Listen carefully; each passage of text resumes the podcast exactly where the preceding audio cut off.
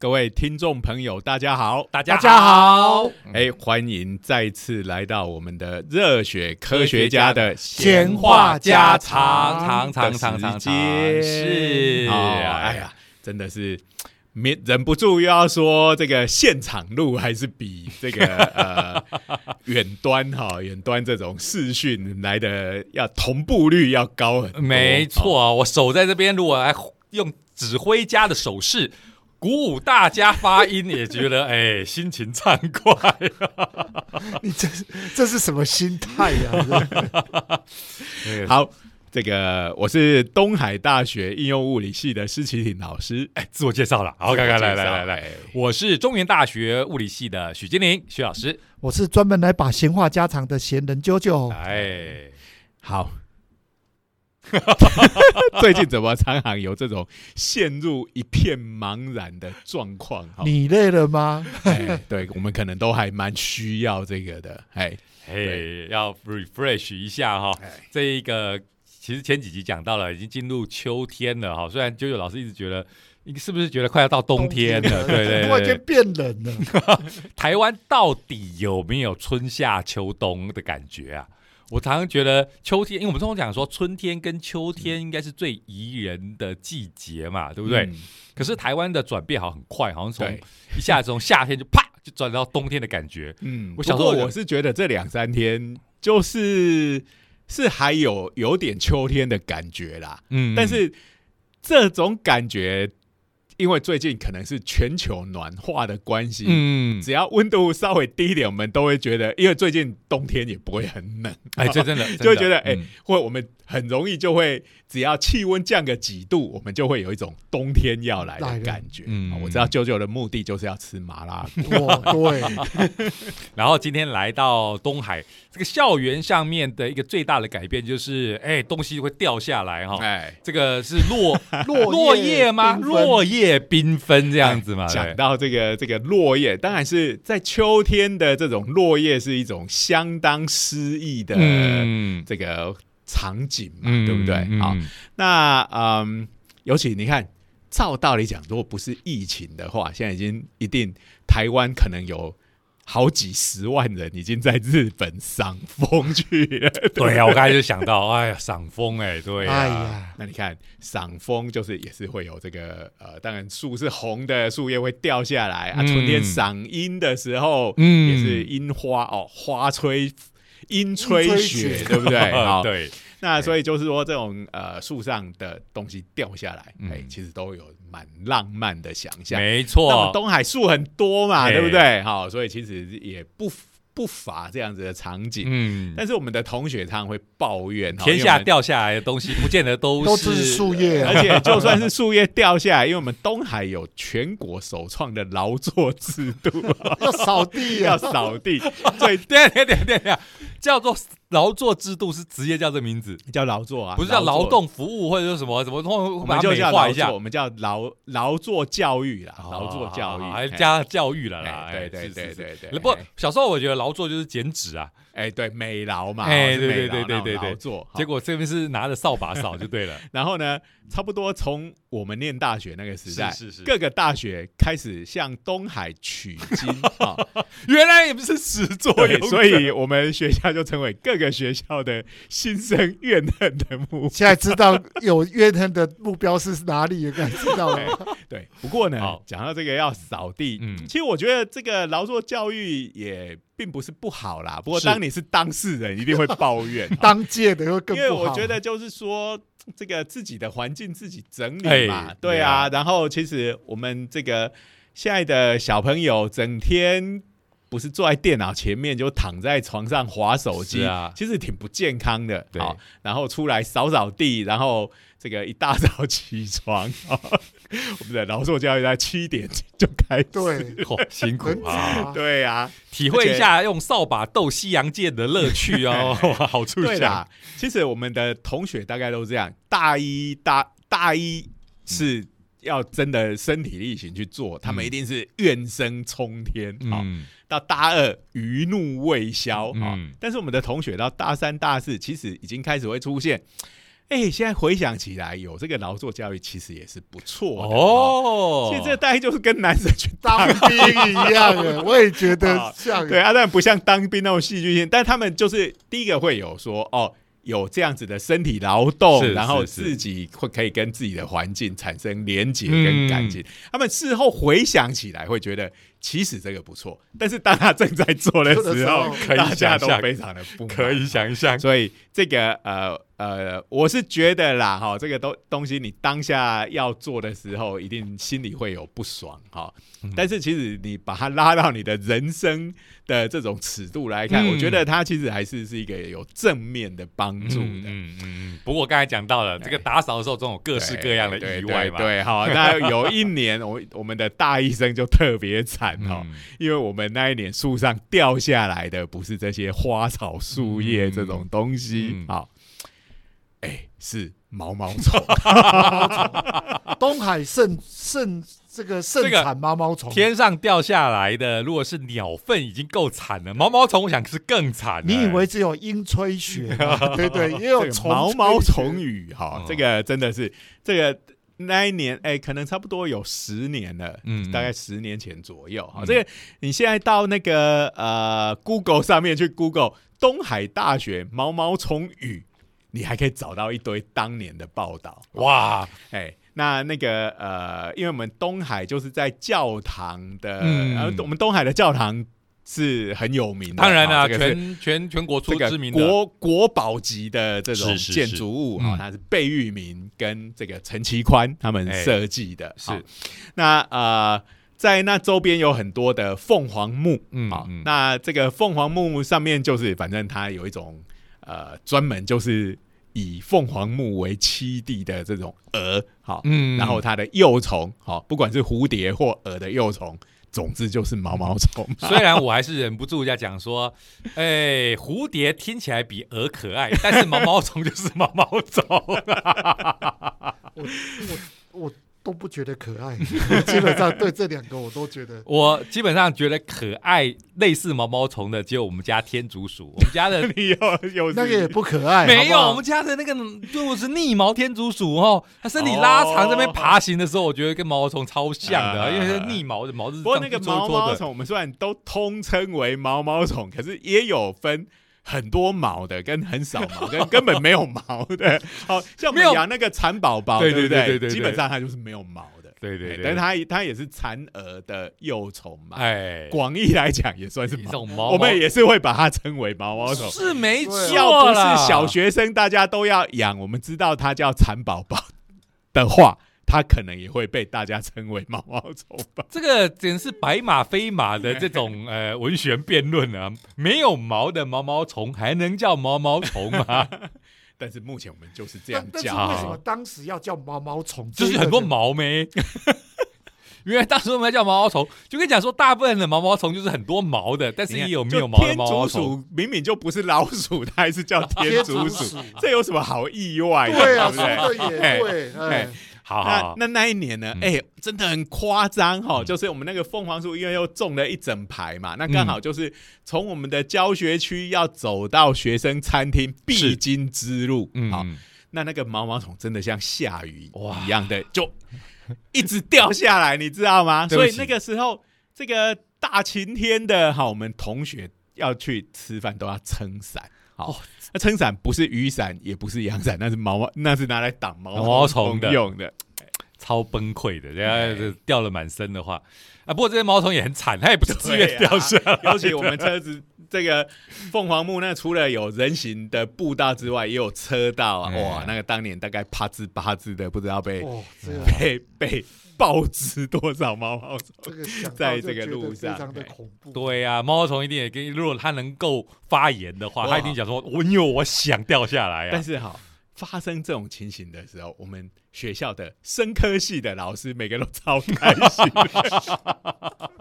我们上次讲到物理学家的尝试不是一般人的尝试啊，是是是是是这个是生物学家的喜好也不是一般人的喜好。我可以想象哦，最近网络上面流传一个文章哦，就是在讲家里这个种盆栽的经验，不知道怎么样子哈、那个加盆栽的这个经验的文，最后就扭转成在讲毛毛虫蚊哈，就是盆栽一定很容易被毛毛虫哎，什么哎最近流行什么柚子盆栽啊，什么那啊种盆栽，对对对对对，他说他他养了，而且那种虫好像就是它是会变成凤蝶的，对对对对对对对。对，柚子盆栽，然后我们家小朋友也有养啊真的吗？过对对对，他说柚子但是但是呃，我们他是其实是接收他们的表姐哈，就是我姐姐的小孩，嗯。已经把他养到快要结蛹的时候才把它接收过来，啊因为我们家的小孩曾经有连毛毛虫都养死的经验 哈，那而且那养死哦。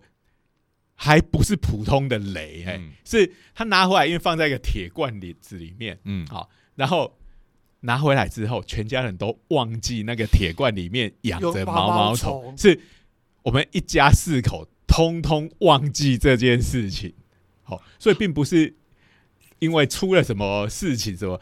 单纯那些毛毛虫就饿死在里面，因为没有提供这个树叶给他们。这是太后来这个东西，其实我我那当下真的对这些毛毛虫深感愧疚哈，因为嗯他们是在一个营养不良的状态之下去结那个要结那个嗯蛹，结了一半，然后就死掉了。哎，哎真是太，因为它时间到了嘛，嗯它它就启动它的这个生物时钟嗯开始结蛹，但是它没有那个营养。哦嗯，我真的看到，我打开一看，我觉得蛮难过的。不过，哎不过我也讲说，如果这个如果你们一开始是从盆栽开始的话，应该还会比较，因为它就有成为一个生态系了。对对哎对。然后我看到就是，那那后来还是装在罐子里，嗯但是我就学乖，第一个要用透明的罐子，啊不能再用铁罐子嗯。然后再来，因为已经有前次的教训，是大家也都哎比较不会。我们不像上次讲假面骑士 修卡军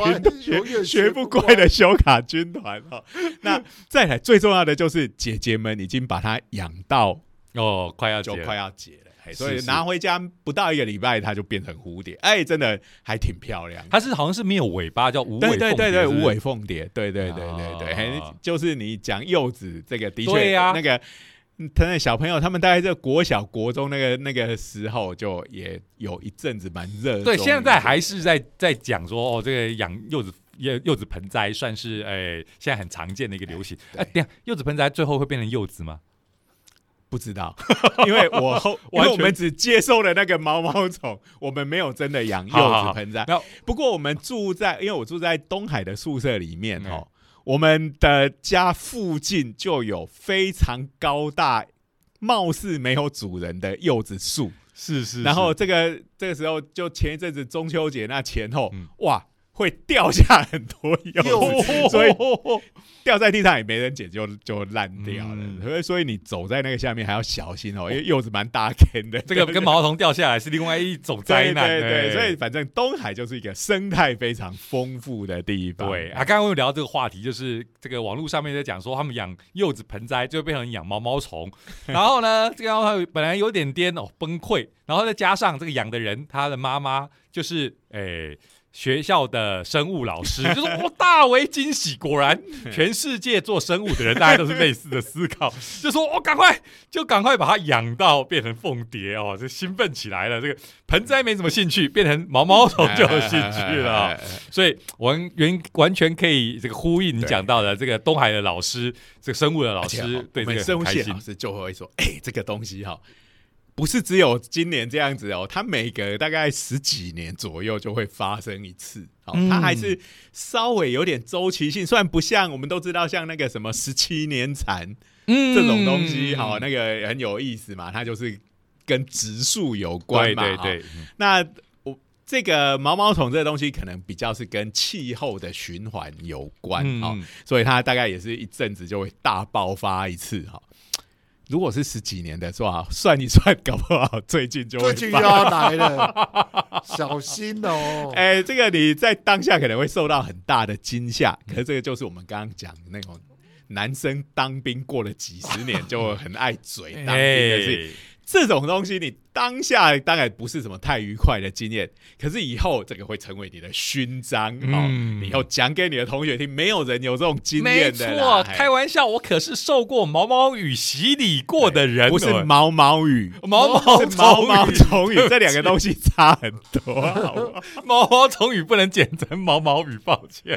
哎哎，那呃，讲到这个呢，其实真正要讲的是，我们其实每一集都还是有一个正经的科对学的对对对，刚刚讲到了，就是这个毛毛虫会掉下来嘛，对不对？对，所以我们这一集要讲如何闪躲毛毛虫 这个听起来具有拿到搞笑诺贝尔奖的潜质哈。嗯哎，不过不是这样，就是呃，我们学校的这个凤凰木嗯。啊、因为都是种在路的旁边，掉下来就是地上。对。哦如果在人行道就吓到行人，嗯掉在车道上可能就被车 体才 压扁啊。嗯那但是也有很多的毛毛虫或者是它的蛾，它所生长的嗯这个栖地的那些树、嗯是在水边，是哎。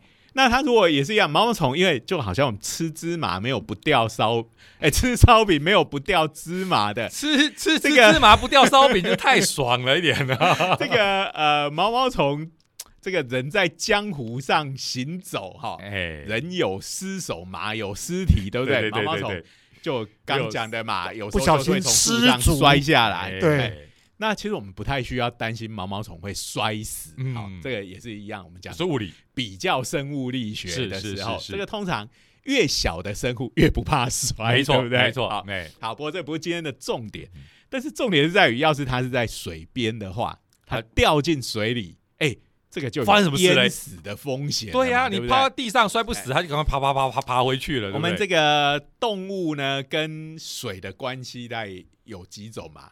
第一种就刚刚讲淹死 啵啵啵啵啵啵啵啵啵哎，啊，再来如果你不淹死，就像哎、我们人会游泳，对不对？嗯好，但人也有不会游泳，也会 也可能会淹死。我知道，我知对道，好，那再来比较有趣的就是，哎、我们看那个武侠小说有没有、嗯有那个铁掌水上漂？轻功水上漂，铁铁呃，对对对，还是哎铁掌水上就是水上漂，就是轻功嘛对。铁掌水上漂不就求千仞，吗？对对对对对对对，它是两种功夫啊，有铁掌铁掌跟跟水水上漂，对对对，好有有，那你看，他能够在他的轻功已经高强到可以在水面上行走，对不对？嗯好，那我们动物的世界，哎，还真的也有。对好，我们真正的人，我们像讲忍者啊，忍者不是也有水蜘蛛之术？对哎对对对，他那个是踩着两个个两个巨大的像看像蒸笼，像因为它因为那个年代一定是说木质或竹制嘛，对对对对然后两个大圆盘，然后装在底下，到就是就是等于是木屐，然后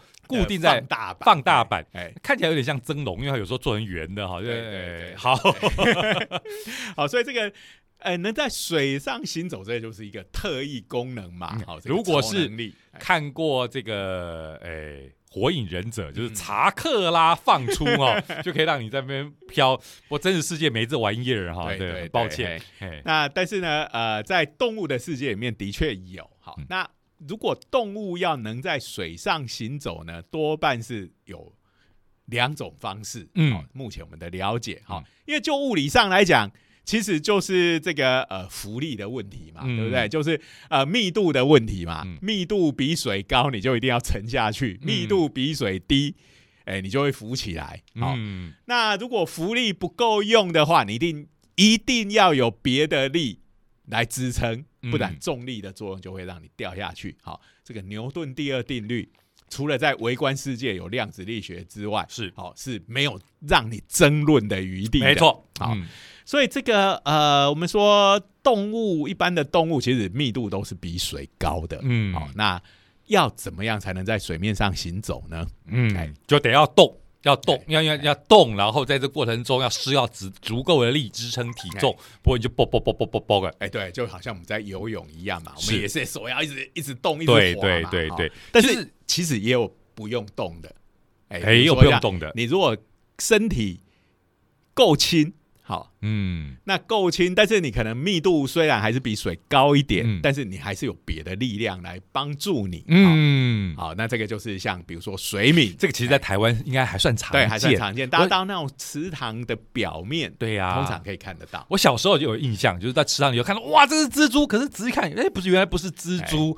哎，就是水敏嘛，对不对？它的大小可能就是跟蜘蛛差不多，所以才会误认嘛。嗯嗯嗯，然后它的脚长长的，嗯，然后你仔细看的话，它的脚会有这样一整段相当长的长度，刚好贴在那个水面上面。嗯，好，因为表面张力是跟这个长度是有关的，哎哎，哎，然后那个因为如果是表面张力的作用的话，你看那一条线的两边那个水就不是完全平的，对不对？有点像比如说我们看杯子的这个边缘那边，嗯哦，不是。不是叫你看杯原子，哎哎，那个那个，其实水也不是不是完全保持水平对对的好它只要表面张跟东西有接触，就会有这个表面张力。表演我们在示范的时候，通常就是哎，就是在水里头拼命水杯里头拼命灌水嘛，然后最后就就高起来嘛，哎对？你讲的就是啾啾啾第三部的对。打没错 哎？没错，哎，赌打徒打比，哎，把硬币哥哥嘛，对不对？对对对对对，哥哥。把硬币一直丢进去，然后让它不会流出来嘛，那就是丢到最后一个水流出来的那个就输输了嘛，对不对？哎我们不爆梗，不爆梗，不用哎担心。对虽然这个大概不爆梗也没没有啊，这个在不知道哪个国家就有这样的游戏啊，对对啦对。那这个的话，你可以看到为什么水会这样鼓出来，所以我们常讲。这个表面张力的根源是来自于水的内聚力，对所以水分子喜欢聚在一起，所以大家可以容易的想象，如果水分子很喜欢聚在一起，它就不喜欢分开嘛。所以如果你一个东西呃要把它分开，它一定会抗拒，对不让它分开，所以你就会受到一个力把你手弹回来。所以这是最直接可以理解为什么内聚力会导致我们我们表面张力。可以那个把这个想象成那个橄榄球有没有？嗯一开始如果在斗牛，不是嗯所有的人围成一圈在那边抢对呀、对呀、那这些橄榄球员围成一圈，然后大家拼命往中间挤，这就是水分子。没错，那这时候你如果外面有一个人想要挤进这一圈，因为他们全部很用力的聚在一起，虽然他们没有去推你哦，嗯，但是你想要挤进去，就会有那个反作用力把你没错推回来。大概是这样的想哎、根据我打过橄榄球的经验，通常你硬要挤进去就会筋断骨折，因为我以前比较瘦弱哇。凭你这副身材还能打橄榄球，那时候教练一直希望我吃胖一点，哎但是没有吃胖了，是因为你我就变成够高的关系。对对对，，就变成牺牲品了。好，所以呢，刚才讲到水敏嘛，就是靠表面张力，这很合理呀、哎对不对？对，因为它这这个表面张力，它的这个大小，嗯嗯，蛮小的啦。嗯好、所以你说啊，那太好了嘛，我们也人去站在那个水面上，嗯靠着我的接触。接触面的那个边边那条线，嗯好、你可以想成就是你的脚底板的轮廓，嗯它有表面张力呀、嗯能不能就让我能够站立在水上？好嗯那当然我们不用做这个实验，你也知道是没有办法的。嗯好，因为它那个那个力量不够大啦。对好，它不像真正的一群橄榄球员，他们只是一群水分子而已。没错，所以你会看到有有的这个实验的话，就是要把这个水换成别的东西啊，啊比如说非牛顿流体。不过那个不是我们今天要聊的，以后有机会再聊哈。那那脚，我们的脚就长这个样子，没办法。对可是有人设计，比如说机器水敏，哎，有些。嗯那它其实就是可以当做是这种水敏的一个仿生机，这仿生的科技的一种发展的形式。它就是也就是像水敏一样长出很多角嘛。对，只要你这个脚够长，然后你就可以它就有表面的。张力，然后因为水米又很小嘛，嗯所以它的它需要的支撑力不像你支撑整个人几十公斤那么大，啊、嗯所以那靠表面张力就可以把像昆虫这样比较小型的这个呃生物给支撑在水面上，嗯嗯嗯所以如果呃你比较残忍一点，比如说你把水米的脚剪掉，因为我们要确定它是不是密度大于水，嗯，你就得要这么做，或者是你故意把它压到压到水里面去，看它会不会浮起来，嗯你就就就知道了。好、嗯那因为如果它本来密度就比较小，它不管怎么样它都会浮着，没错就没什么好讲的。嗯。好，那不过呃不过，你只要仔细观察它的这个相片、照片，在网络上可以找到很多水敏的照片，你可以看出来，它真的就是在站在水面上的概念。对它跟浮力不一样，对浮力浮力你你必须要有一个体积泡在那个水里面，对对对对，所以你很容易就看出来，它就是真的就是站在水面上。嗯，哎，那那个刚刚讲那个机器水敏，嗯嗯，那是我没事做个机器水敏有什么用？嗯嗯，可以做个间谍机器人，就是呃超微小的，然后沿着什么自来水管把它送到，无人机，对。对对，可以有这种这种用途。或者是放到这个敌军的海军基地里面去，哈，嗯，为什么我们老是一想这种科学用途，都很开心都会往这一个部分？因为我们是阿宅嘛，废话。哎。好了，所以这个这方面这种机器水敏用到的这种管面张力，这个在科学上面都已经被验证了。所以，我们是不是要再聊另外一个方法？哎，那另外一个就是各位如果去看，比如说像 Discovery 还是国家地理杂志啊，嗯。就会看到有时候，哎，有的这个一种蜥蜴的介绍，嗯，那这蜥蜴有个外号叫做耶稣基督蜥其蜴。实是 （Jesus Christ） 的例子啊，对。所以呃，它的学名我永远也记不住哈。那个呃叫做什么双脊什么的，哎，什么西？对对对对对反正你你你只要找耶稣基督蜥蜴 比较比较好记。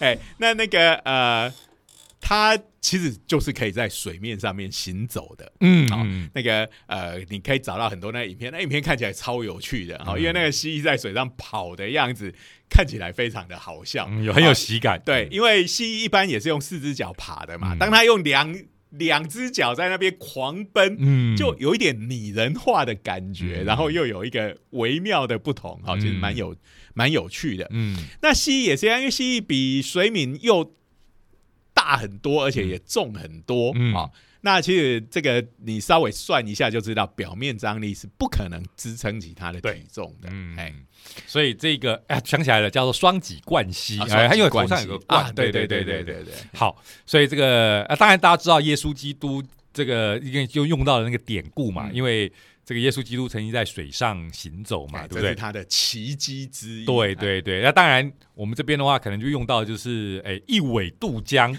哎这个达摩达达摩摩祖师的所以我们应该会把它叫做达摩蜥蜴。好不过我感觉达摩的一尾渡江比较像是表面张力，啊因为它就是一根嘛，哦对而且它在上面是不动的嗯。我们现在讲蜥蜴，它是要在上一定面要在那边。狂奔。你想这个达摩祖师在那边狂奔，一点禅意都没有。你给我等一下，你的意思就是说，耶稣基督就是以这个姿势在上面狂奔吗？人家只是名字叫耶稣基督啦。我相信耶稣基督应该也是很优雅的在上面走啊，不需要狂狂奔。可刚才讲到一个重点的哈，就一定要跑够快。其实有人做一个比方啊，就是这种在水面上面拍打的感觉，大概会跟打水漂有点像，哎，对。因，为打水漂会在水面上弹，就是它跟水面撞击的时候，可以得到足够的反作用力，让它可以在上面弹跳。OK，对，那这个物理上我们要怎么来了解它呢？嗯。其实你可以这样想，这个就是因为水它受到外面来的力的时候，嗯嗯，好、我们一般你石头丢进去，我们是不是就刚刚讲它就是会穿过这些水分子跑进去？所以有点像水分子因为受到它的挤压就让开了嘛，对，不流开了。但是这个水这种东西，它要往两边流开，其实是需要时间的。，嗯，所以，如果你这个速度很快，嗯水还来不及流开，然后它这个力量又够大的话，哎、就弹走了。没错哎所以这个东西就是说，在水还来不及反应的状态底下，就是你拍的速度嗯够要够快的话，嗯其实它所产生的力就足以支撑你的重量。对，我们通常忽然会觉得说，这个水啊，它是一种可以流动的东西啊，所以很容易就穿进去。可是只要时间够短，这个在这个物理学上面的分析，就是说它的粘弹力的这种分析上面的时候，它是可以说就只是在特性上面跟这种呃蜂蜜呀、这个番番茄酱啊这种比较黏的东西，只是在这种粘滞系数上的不一样而已。可其实一样，如果你的时间够短，它的反应仍然相相当像固体。别的不讲，你刚刚是跳水的时候，对啊，你你跳水啪的一声打在水面上，你会说不痛吗？我就觉得你是骗人的哦啦。开玩笑，其实这个那个各位回去可以就做一下实验嘛，哎拿个脸盆装水，啪如果手慢慢的伸进去，那几乎是阻力非常小嘛。嗯好，你当然还是可以感受到水的阻力，但是如果你是很快速的拍在那个水面上，你很明显你会发现你手是会痛的。对呀，好，当然不是说你是因为拍太大力拍到脸盆的底部去，光是拍到水面你就会痛。对啊，所以那个痛的程度跟你拍在桌面上是差不多痛。没错，所以其实跳水是有它的高度限制的，太高其实还是危险的。所以你看到那种，哎呀，这个战斗民族有没有？他们哦，这样战斗民族，战斗民族真的是比我们更疯狂。他们青少年常常做一些玩命的事情。冬天去跳水，对呀、先不讲说而且，还说是从什么很高的桥上面跳、下去。姑且不论会能死，或者说那个结冰的当当场就撞在那个冰面上，先不讲那种，只要够高，你跳到水里头，你一样那个冲击力是足以让你受重伤的。有可能摔死在水面上。看那个哎好莱坞的电影啊，最喜欢演就是高空最，只要是下面是水都不会有事。我跟你讲，那事情可大条了。对啊，对啊。那那个个可能就是你真的要跟很厉害的跳水选手这样子，就是用你的指尖完全伸展开来，就只用指尖这个点这样子 破水。破水进去，嗯。哎，那可能受到的伤害是最小的。是是是是，好，所以不过我们晓得动漫的世界就是动漫的世界啊，所以我还看到动漫世界世界这种落水哈。不会死，多少也吐槽个两句，不过我们都可以接受哈。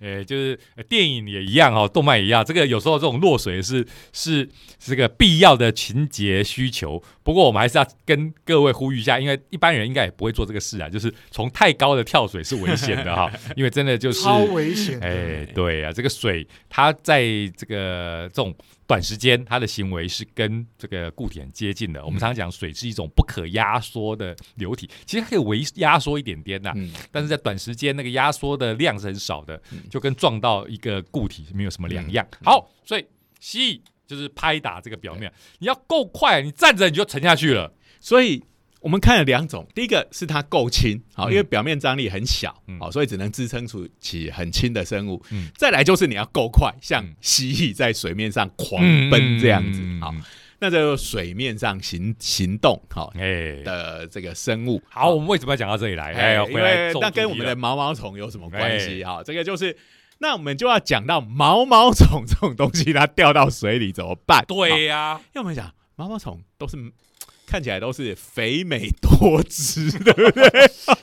你是以鸟类的观点来看它的啊 鸡。皮疙瘩都起。就是说，呃，哎它肥美多汁怎么不对？查下去会噗嗤一声的这样子爆浆哎哎，那你也不要用“美”这个字啊。你看毛毛虫都胖，给人感觉就是胖胖的嘛，是是，而且它的脚很短，是哈然后它又不像那个水敏有很长的脚，水敏脚很长，所以它的这个接触的那一条线，嗯。就可以贡献很多表面张力，然后它嗯。体重又轻，嗯，那我们毛毛虫肥肥胖胖的，看起来就有有相当的体重嘛，嗯。然后它又没有很长的脚，嗯。去让它有很大的表面张力。对，好，然后毛毛虫，你看它是在那边蠕动，对不对？对哦呀，它绝对不像这个水敏一，呃，不是水敏，蜥蜴一样能够用它的脚底板快速拍打水面，对来获得这个反反作用力，用自把自己当打水漂一样，在水面上面奔跑。好不过我家的天竺鼠掉到水里的时候，它就真的是有狗爬式哈。它虽然看起来很像毛毛虫，不不，毕竟它还是一只哺乳动物。那那个就是那个跟我们讲水面上行走又不不一样哇，啊单纯它就真的是游泳了。就跟我们人的游泳是一样嘛，有一部分靠浮力嘛，哎。啊，然后一部分就是靠这个手脚在那边滑动、扭动的力量，因为不是很多人不是很多人看过天竺鼠的游泳，所以我这边补充一下哈，其实就跟狗掉到水里其实还蛮像的，基本上就是就是狗爬式的概念在那边这边游。脚在身体的下面滑，哎对然后头扬起，对对对对，这样用用力的用力的这样这样这样游。我觉得人掉进水里面，他如果没有学过正确的游泳，他也是这样在游。哎，真的哈我，觉得只要有头头跟四肢，因为头一定会对啊，一定会想办法哎起来哎。对，对呀、你总不会用别的地方呼吸嘛，对不对？一定用头呼吸，所以就合理合理合理。那这个今天要讲的就是说，在日本哈有一个机构哈，它叫做这个呃，它其实是一个呃做那种什么冷冻机械啊 这一这一类的公司哈，嗯叫做这个新奇财团哈，嗯，哇，好新听起来嘿哎，这名字超帅的，这个是动漫画里有常 常常可以用来，对对对对对对哎，那这个他们是财团嘛？那其实现在很多的这种大公司也都会成立那种嗯公益的基金会，嗯好，所以他这个是这个呃这个新奇。这个产业它成的一个绿色基金会，哦那大家一看到绿绿色，当然就是跟环境啊、保护自然这些东西有关。好、嗯那这个里头有一位这个呃研究人员，嗯哦，那他其实就是他也是无意中发现的，嗯他到山里去，大概假日去山里面这个践行的时候，嗯然后就路从路过一个小溪，嗯好、那就跟我们学校一样，好、这个。溪边的树木上面有这个毛毛虫掉下来，嗯啊，就掉进水里了。嗯然后就照我们刚刚的想法，哎、毛毛虫，我们觉得它不会用表面张力站立在水面上，嗯也没办法快速拍打，嗯跟蜥蜴一样，嗯，看起来也不像是会游泳的样是死子。定了吗？那你不会是死定了？嗯哎、这时候意外的事情发生了。嗯好，这个毛毛虫它是浮在水面上的。哦，它是在水面上，然后而且它快速的扭动着它的身 肥美多姿的身体这，下真的多汁啊。哎，然后就这样子游移游到了这个岸边，然后又爬上去。哇哎，那这个研究员，因为他本来就是做这相关嗯的这这个呃这种基金会嘛，嗯那他觉得哎。想不到毛毛虫是可以做到这样子的事情的，哎，这个真的是要偶然才看得到，好不，对因为大家没事不会去研究毛毛虫会不会在水面上行动嗯。啊，因为大家都直觉的就觉得不行，哎，对。就我不会特别去去做这个研究。嗯。那所以偶然的这个机会看到这样子的话，就让他产生了兴趣。嗯。好，所以他就到这个地方去呢，哦，还有另外一个研究的是神对户大学嘛。神户，大学合作哦的这个呃教教授合作的，生生命机能科学系。哦生生命机机能科学，很合理合理听起来好像也是很厉害的科系。好，那就到这个呃，就到他发现的这个附近，鸟取县是吧？哎，鸟鸟取，我就想到上次看那个日本节目哈，哎，这个鸟取是在日本的山阴地方嘛，嗯就是靠日本海的那一侧，嗯好，跟岛根这两个县，嗯好。是全日本最不人气的两个县。然后我上次看那个节目非常有趣，那个叫做就是妙侦查妙妙国民侦查。哎、对对对对，哎、所以你有看到那一集我有看，对，不人两边在比，比谁就是谁比较不不人人气。然后他们自己也非常的认可这样的事，情，他们以我们是非非常的不人气这一件而自自豪豪。。这也太好笑了。然后那时候这两个这两个这个县的县民还在争一个偶像，对一个偶呃像团体，什么对的，对对，哎，就说他到底是岛根的人说他算那个呃鸟变取，都说是对方的，两边把这种推来推去，要强调自己有多不人气就对了。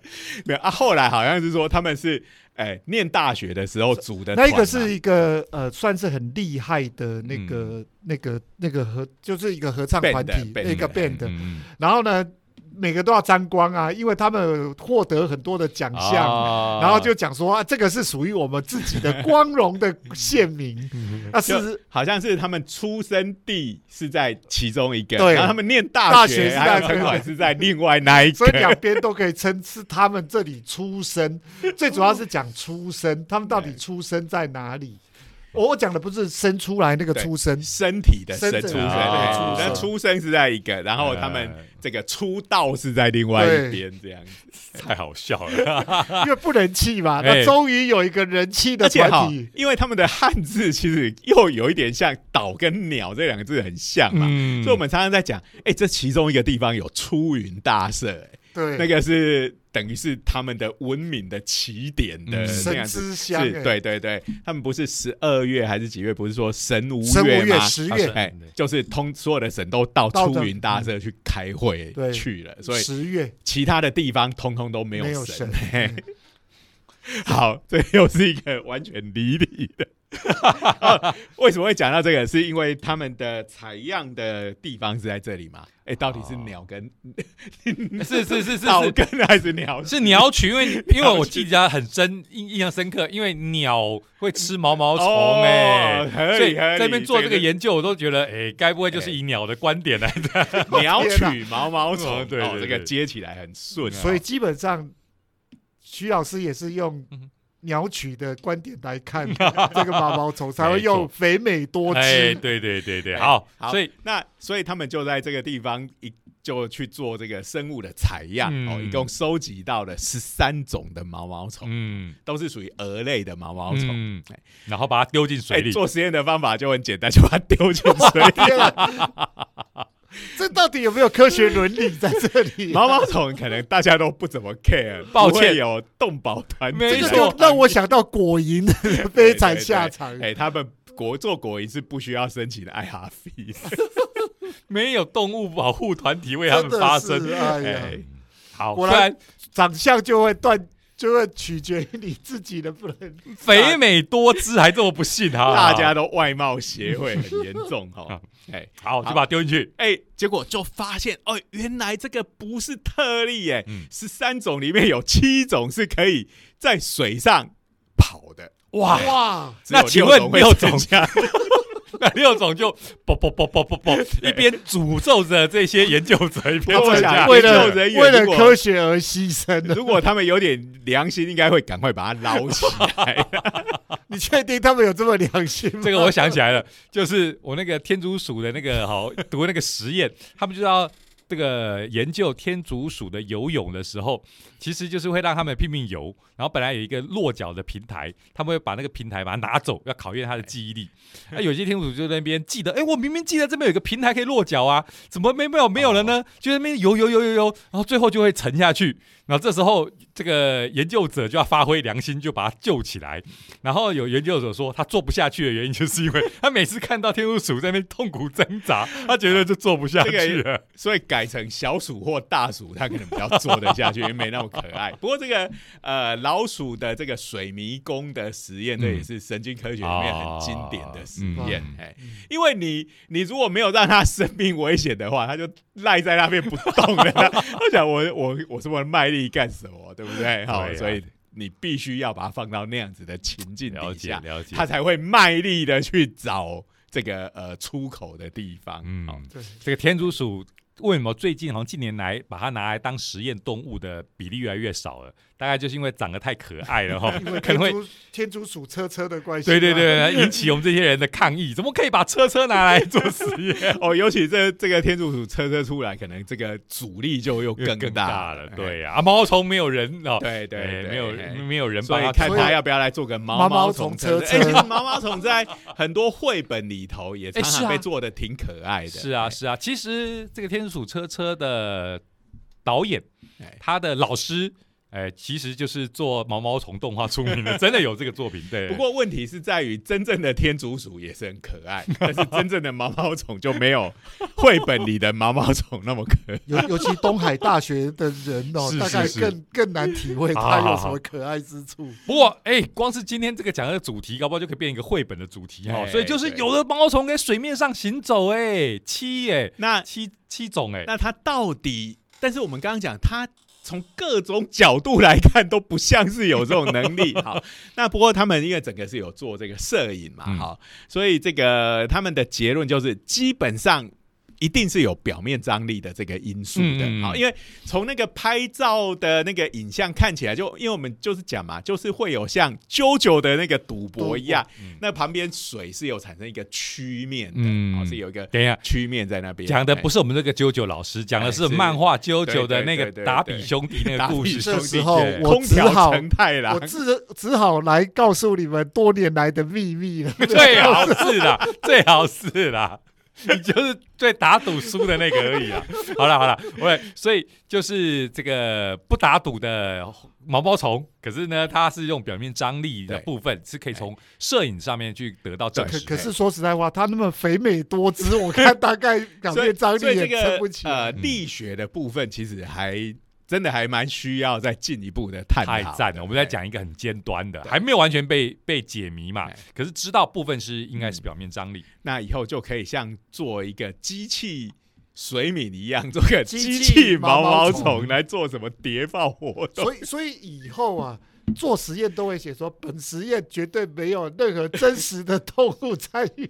毛毛虫还没有动保协会，不用担心，哎不用担心。就跟就跟我看你果蝇的论文也没有标，对对对，哎不不需要，不需哎，要，不需要嘛，对不对？哎哈，那些基本上那果蝇都被杀了。对啊，果蝇都没权利了，没人权了。因为我们讲说，哎、那是靠浮力吗？嗯但是因为你浮力的话，就等于是要破坏那个水面，没错，好、嗯所以这个东西有一点二律背反在里面。嗯那它其实它的动作，其实它也是快速的在那边挣扎，嗯，比这个在地面上爬快很多嘛。它跑的速度事实上比在地面上快很多，然后它的那种挣扎也是很快的，不是嗯像在地上那种慢吞吞的蠕动。嗯好、它像蛇一样。其实我们也看过水蛇，不过水蛇其实基本上也是一种游泳。对不过我要讲的是，身体的扭动某个程度也可以对地对对水面啊、造成一定的作用力嘛。可是，哎，这边是还没有救明，不过它有可能部分也跟这个有关嘛。所以我们其实现在就是说，这变成是一个物理问题了。嗯好，那就是说它